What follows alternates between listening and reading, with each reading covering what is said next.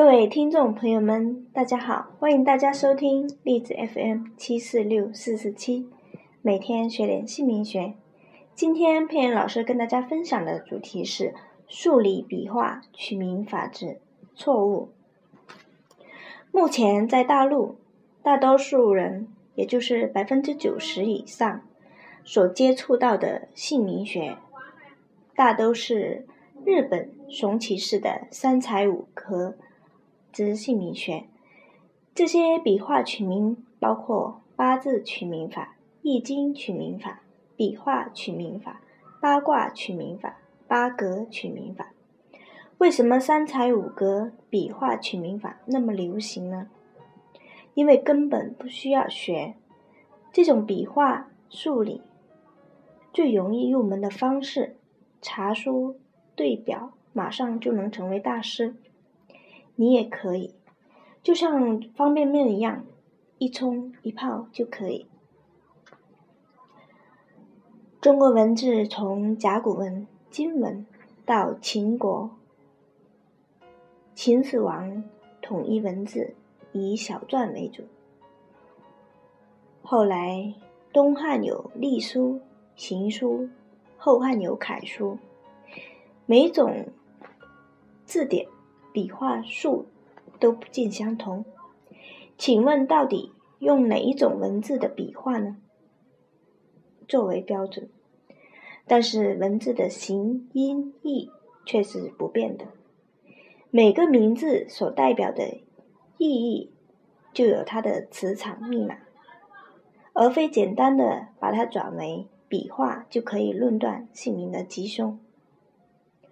或输入电脑就可以打分数，这真是愚弄老百姓。事实上，姓名的好坏与笔画完全没有关系。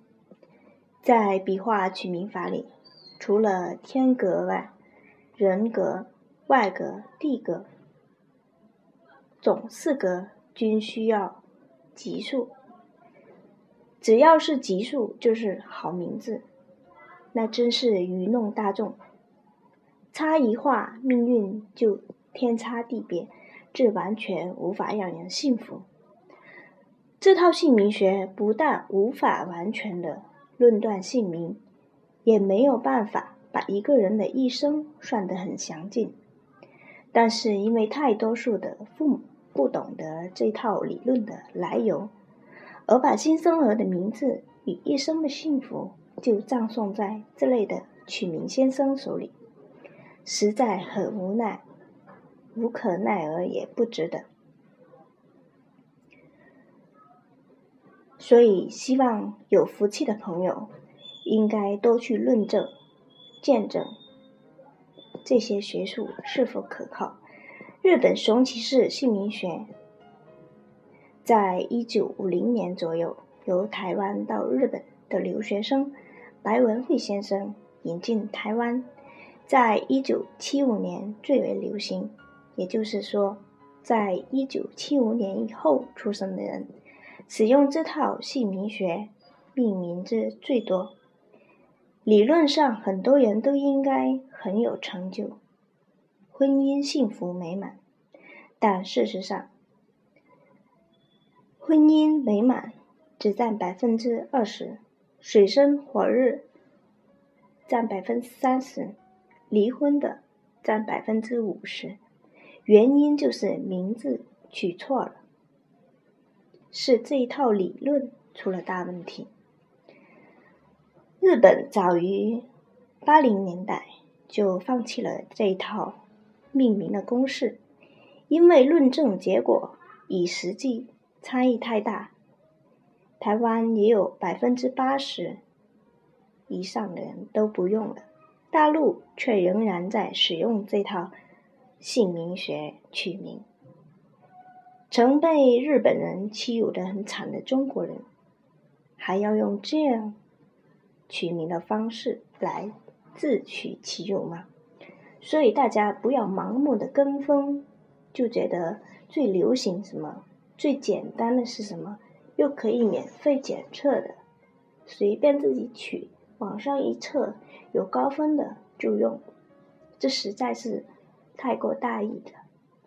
所以大家如果想了解更深厚的有关姓名学，而且最适合中国人取名法的，可以加佩恩的 QQ 四零七三八零八五五，也可以关注佩恩老师的微博、百度林佩恩老师。那今天非常感谢大家收听和关注。如果大家觉得这一篇老师分享的录音对你们有用，可以转发分享，造福身边更多的家人。今天佩妍老师就跟大家分享到这里，我们下一章节会分享更精彩的内容。谢谢大家的收听。再见。